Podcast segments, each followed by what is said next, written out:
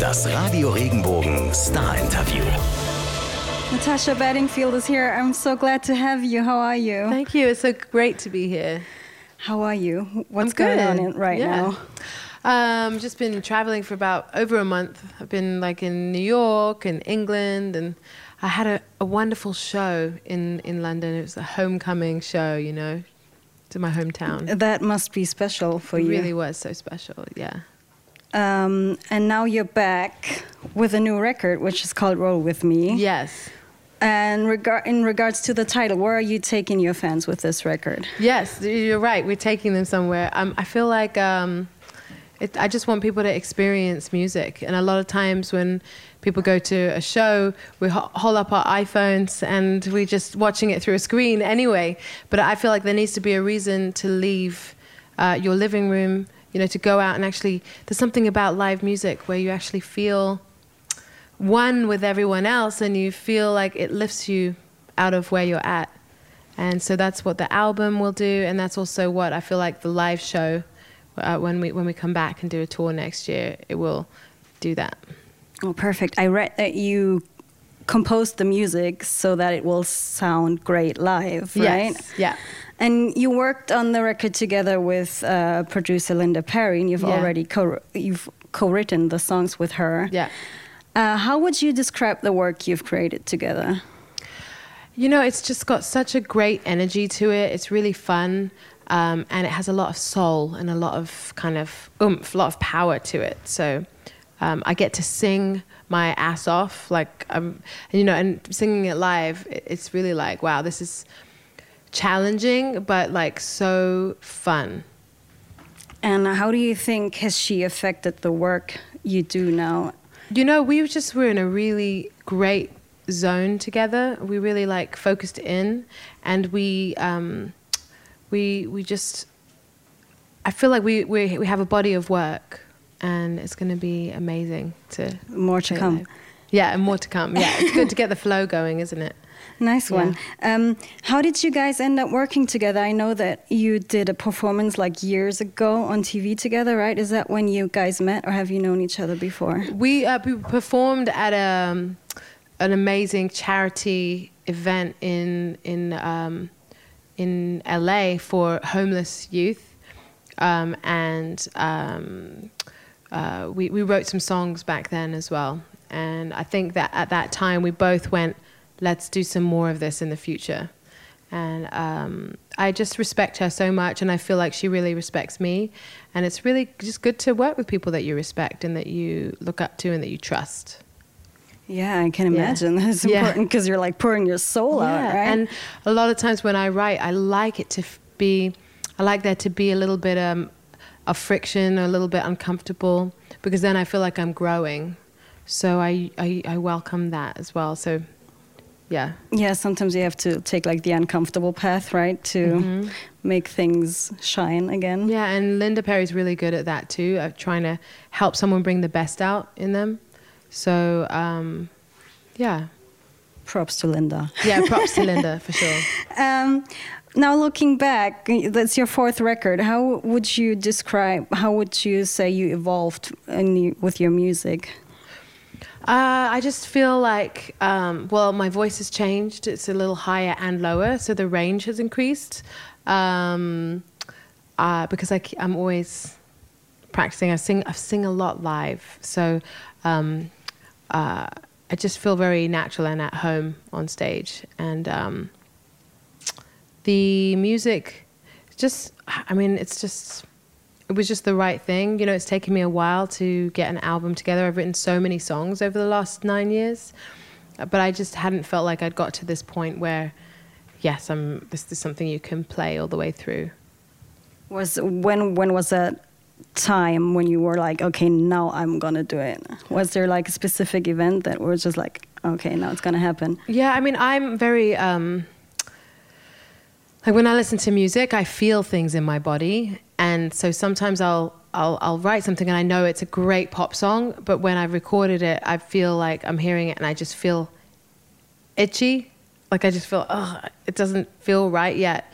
And um, there's there's definitely something about this music with when I listen to it, I feel this kind of breeze, like a wind just kind of blowing, and I feel like it just feels like a there's a relaxed feeling about it where it it's enjoyable to listen to, and it doesn't feel like it's trying too hard. Sounds so nice. Very calming. Yeah. Um, what I think totally stayed the same with your music is that you just have this power to write uplifting songs and even though if you also touch topics that are serious there is you still manage to end it all on an, on this positive note Thank you. I try to. Yeah. um, Yeah. But of course there are upbeat songs on your record and one of them is your current single everybody come together right Yes. um, Yes. would you agree Yeah, so we're releasing Everybody Come Together. Um, on, it's on German radio. It's all over Germany right now.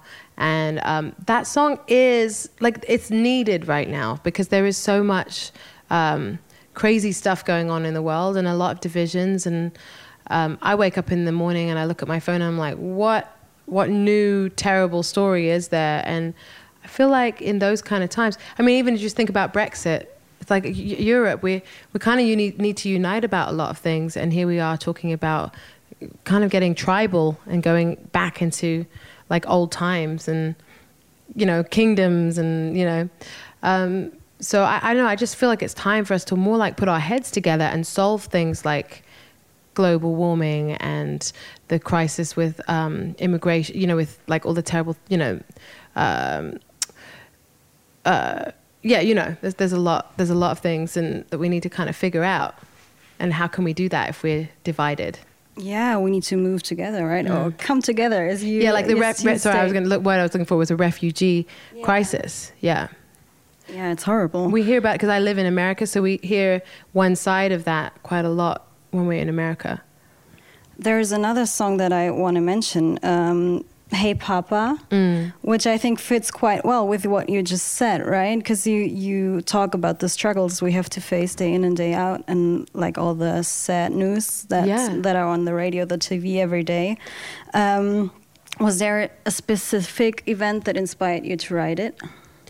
Uh, hey, Papa, we were thinking particularly about how there's been so many shoot- shootings happening in schools.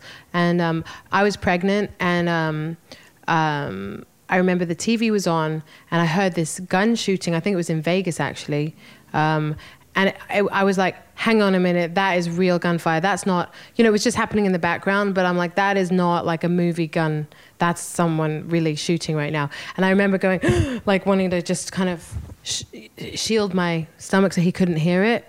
Um, and um, it just hit me so hard. Um, I think when just that the mother instinct just really kicks in. And um, so, yeah, I mean, I had to kind of put, put a bit about, about that in the song. And um, really, like, we're just, we, we want some heroes and some people to save us sometimes from those things, but we are the heroes. I guess that's the answer. It's not in the song. I just asked the question, hey, Papa, what's going You know, what's going on? kind of like Marvin Gaye, where he, you know, what I love is like in the Motown times, there was this, the, this music was so uplifting and it was so um, joyful, but there were some people who actually managed to put in some really real stuff in there. You know, Aretha Franklin talking about respecting women, um, Marvin Gaye talking about bombs and stuff. But you know, you'd sing "What's Going On" with a happy smile on your face. So, yeah. Yeah, and you, you picked up on the Motown vibes, right, for the record? Yeah, I really, I, I did. I kind of took some inspiration from that. The fact that Motown artists, there was always this amazing energy that came from the stage. That if you were an audience member, you would, you could just receive that energy, and give back as well. Yeah. I think there's some of that energy on your record as well. Thank you. Um, now, what do you think um, if we're like talking about your cover? Uh, coming back to more positive vibes now. Um, there's a roller skate on your new album. Yes. Um, and there's also a song that goes by that. Um, What does it stand for? So it says roll with me. Um, roll with me just means come along for the ride. You know, we're going. I'm going places, and and my friends and people have to keep up. You know, and I think you have to keep moving. Although if you stay still for too long, then it just then you get you just you're not You're not growing. I'm not making any progress, right? Yeah. You have to be a little uncomfortable too, you know? And there's a song that's called Roller Skate as well, Yeah. right? Um, Yeah. Can you let us in on the story behind So? Roller Skate is such a fun song. It's one of my favorite songs on the record. Um, it's the reason that we we we um, we teased it out first. Um, it's it's just it's just about the freedom that you feel when you do stuff like that you used to do when you were a kid. And it's important. We're grown ups, right? But like we forget, we get so serious, and it's important to do the stuff that you love doing when you're a kid, and to remember what you're passionate about. Yeah, and keep the inner kid alive, Yeah, right? yeah. Is that something you still like to do nowadays, or Yeah, I'm so excited that I'm a mum now and I get to do things like play Lego. You know, I'm, I'm going to get to go to Disneyland again and see it through a child's eyes. Um, I love that. um, now that you just mentioned you're a mom now, congratulations! thank you. There is one special song on your record that's called "King of the World." Yes. Who is it for? It's for my little son, Solomon, who's he's not even two yet. Um, he came to the studio when he was four months old. That's when I started writing this album. And so he's been there all the way through. And um, King of the World, it just says that I like the way I become in your eyes. I like that I feel like I'm king of the world around you. That's so sweet. Yeah. How has your life changed since becoming a mom? Uh, It's, I mean, it's a whole different thing. I, I now feel much more connected to other mums. Um, it's, it's like a lot. It's a, it's, it's a, a lot of responsibility to be a mum, but it's so much fun as well. And um, yeah, we're touring. I'm trying to still do the things that I did do, because I think, I think it's important to, to do your passions and what you're kind of put on the earth to do. Yeah, because you're still Natasha, right? But yeah, you got right? a kid now. Yeah. and I still feel like a kid. It's so weird, isn't it? Like you, but I think we all change identities through life. Like we go through different stages. totally. What's the most beautiful thing he's taught you so far? I didn't realize, but I think I've always been a mum. I've always been a mother, but I just didn't have a kid. You know. Were birthing records before. Yeah. and I always had the big bag with all the stuff in it that in case somebody needs something, where I have like the, you know, first aid kit or. Um, wait, I'm always trying to feed people. Like if they're hungry, I can feel it. I feel like that person's hungry. I need to give them food. Um, yeah, and I just, I guess I hadn't embraced that part of myself. I always was like, I'm just a young girl having fun, you know. So I, I, I really enjoy that, and I like being a mother. I like that I can just hug people and like just lie here, just, you know. It's nice. Sharing the love. Yeah. nice one. Now he's on tour with you. How does that work? Um, so, um, so solo's quite good. I'm lucky, and he's lucky because he he really likes meeting people. He doesn't really like staying at home, and neither do I. So we always get out and go, and um, yeah. So far, so good. So far, it's been pretty cool. Fingers crossed. Yeah. He'll get passionate about There, it. there, there's some annoying parts because, like, when you have a kid, there's so many things that kids have. Like when you leave the house, it's like, oh, did I remember this? The na- the, the nappies, the the bag, the the the stroller, the pushchair. The, you know, there's just so many things. So I don't know how people do it. How many suitcases do you carry You don't around want to know. It's ridiculous. we have a whole other car just for all the suitcases.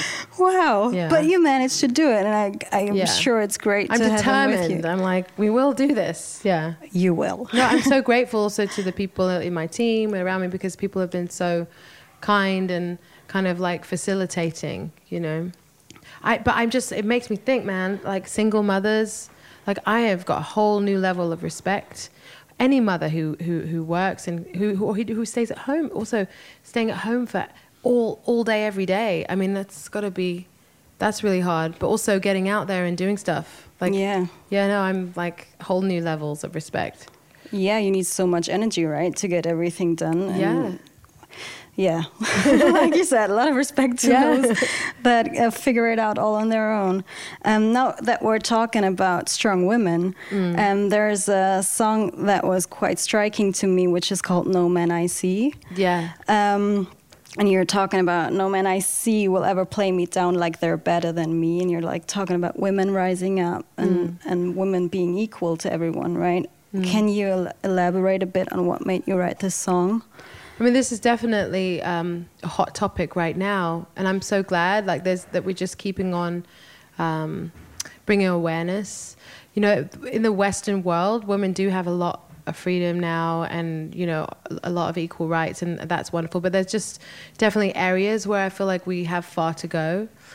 You know, um, so I, it's I, I I'm happy that I get to make a song about that, and but and then the things that we don't even focus on is in the you know in the non-western world uh, countries um, there's just there's so much um, so many women are really put down and um, uh, you know really in a really bad place. So there's one uh, line in the song that says the nameless should be famous and I feel like we talk a lot about fame and reality shows, and there's all these pe- these stars that people are obsessed by. But I feel like it would be good to talk more about some of the people who we don't, who are nameless, you know, and who are actually, you know, the sla- enslaved and making the products that we use and the clothes that we wear, and so um, yeah, I mean, I feel like that's just because I've been doing this for so long, and I'm an entertainer, and I've written songs that make people happy. But and I and I, I think that it would be sad if I have a microphone in my face my whole life and I don't talk about some of the other things that really matter to me.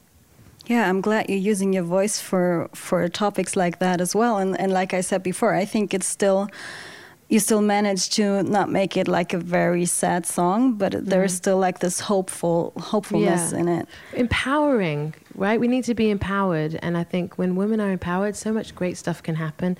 And and there's um, so many like. Um, studies that show, even in these developing countries, when women are given um, opportunities, when women are given like microloans and things, it's just like the society does so well because women are able to think on such a broad level and they can think ahead. There's some unique giftings that women have. So when women are given this kind of power, it, it the whole society benefits. Yeah unstoppable. Yeah. Have you ever experienced situations where you felt like you're judged just because you're a woman? Uh, yeah, I'm, i think I've definitely I've produced records before, and I've been told that I wasn't a producer and I'm not allowed a credit. Um, that's happened many times. Um, there's just less women producers, um, or they just don't give get given the same money or acknowledgement. So a lot of times I would produce, and I would just be like. I don't even need the credit. I just want the creative control, you know, um, because I want to be proud of what I do. Um, and um, it's just it's it's so subtle. I think it's it's more it's just in attitudes. It's just a way that sometimes men talk to women that they don't yeah. realize can be making them like infants. And sometimes women have to kind of play almost like Marilyn Monroe, like, oh, I don't even know, I'm so blonde, like, uh, you know, you're so right and you're amazing. But maybe just a little suggestion, could we put a little bass, like turn the bass up here? But you're amazing, you know. Oh God, it's like sugarcoat, so sugarcoat your suggestion. It's a suggestion, you know. Yeah, the, yeah, but that must be so much hard work if you just yeah, but, can't be yeah. Yourself. I just hadn't realized. Sometimes you just get you, you kind of get used to it, don't you? Like you just don't even know you're doing it and that's so yeah. wrong yeah.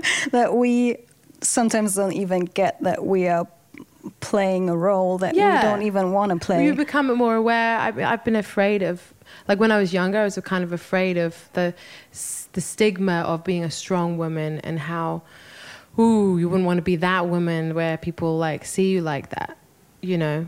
And i think that's been that's part of experience and part of um, growing as a person to realize I do want to be known as a strong woman. Yeah, it probably takes some yeah. courage, right? To yeah. just show up as the woman that you are exactly. born to be. Yeah. Um, now that you're you got such a long career that you can look back on as a strong woman. Yeah. um, is there one moment that stuck in your head that's uh, was so special that you shared with a fan?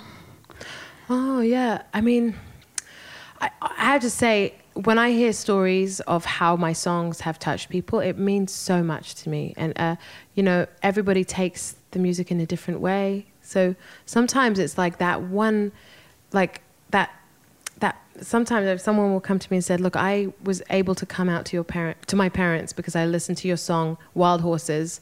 And it gave me the courage to really be who I am and not to be afraid. And I know that that takes so much courage, especially if, if, if you know that the information you're giving someone is going to make them um, make them upset with you or you just don't even know. So something like that, and sometimes um, I hear stories of people who are actually going through terrible, like you know, like losing a child or being in a hospital or um, having to struggle to overcome something, and and it means a lot when my music is actually helping them to have faith. And I think that's why it's important to me that my songs do have um, a hope in them. I also love the stories when you hear like an athlete tell you, "Hey, I listened to your song before I go." on court or before I, um, you know, before I do a game or something. It's just like, I'm like, yes, that's so cool. nice one. Yeah. It's so uh, crazy how many different uh, connections people have, right? It is, yeah, yeah. Um, is now that you got your fourth record out and are you already thinking about what you want to achieve next, or are you still like celebrating? Um, yeah, I'm definitely thinking about the next thing. Yeah, yeah. Because I feel like artists yeah. always go like, okay, got this done, next one. Yeah. Is there a, a certain project that you still want to get done? I feel like um, I want to just continually write like that because I know that gives me so much life. Um, and um, so probably as I do my touring, I'll keep I'll write my next record um, and um, just you know thinking about who I'll collaborate with, and um, I'd love to score a movie. I really, I'd love to do that. That's like private goals. That's yeah. so funny. That would have been my next question. Really? yeah, because I I noticed that some of your songs made it to movie soundtracks, right? Yeah. But I was wondering if you were to score a film. Yeah, I'd love what, What kind of film would you like it to be? Oh, that's a really good. I should be more specific in my goals. That's a good idea. they say that. They say that the more specific, the more it's going to manifest. So that's a good thing. Maybe an action movie or, um, uh, yeah, I mean, it could be anything really. I've got to get more specific you know, you can just start with one and then go to the next exactly. one. I love watching comedies, so yeah. probably a comedy would be fun. Do you like a romantic comedy and then? Yeah, then I, I, you know, one of my favorite um, movies that someone scored is um, the one that Pharrell Williams did. Um, the is it Despicable Me or was it uh, oh, uh, one of those? Yeah, oh, so good. Do one for your yeah, son. cartoon would be great. that would be great. Um, what will the rest of the year be like for you? Um, well, I'm well, man. We only got like three or four months left. Uh, is it three months? I don't know. Oh, it's going so fast. It feels like Christmas tomorrow. Yeah. Oh my gosh. Um, I, well, I'm just promoting my record, and I've got a tour in the states um, all through October, and then we're planning our tour in Europe. So we're going to come back to Germany for sure, and tour here. Um, so I'm excited about that. We're looking forward yeah. to that, but you probably don't have any specific dates for us yet, right? Not yet. Not, Not yet. yet. But we will. Okay, we'll stay yeah. tuned. Yeah. How do you stay sane while you're on tour? Very important question. You know, the important thing is to stay healthy as well because you can just like work up, well, you can just tour life. Like there's many pitfalls and, um, uh, so it's just pacing yourself, just remembering it in a tour is like a marathon. So, you know, and I saw warm up the voice and try and exercise that kind of stuff. Yeah, I saw a picture of you meditating uh, on Instagram. Oh, yeah, Is yeah. that something you do regularly? I, you know, I actually do more yoga than meditating, but yoga is a form. It's like a moving meditation, and um, I have to confess I haven't done so much of it recently. That's one of the juggling things I haven't figured out. Um, motherhood stuff. It's like a lot of different things to, you know yeah, but um, it's like if the baby's asleep, do you want to do you want to sleep too, or do you want to work out?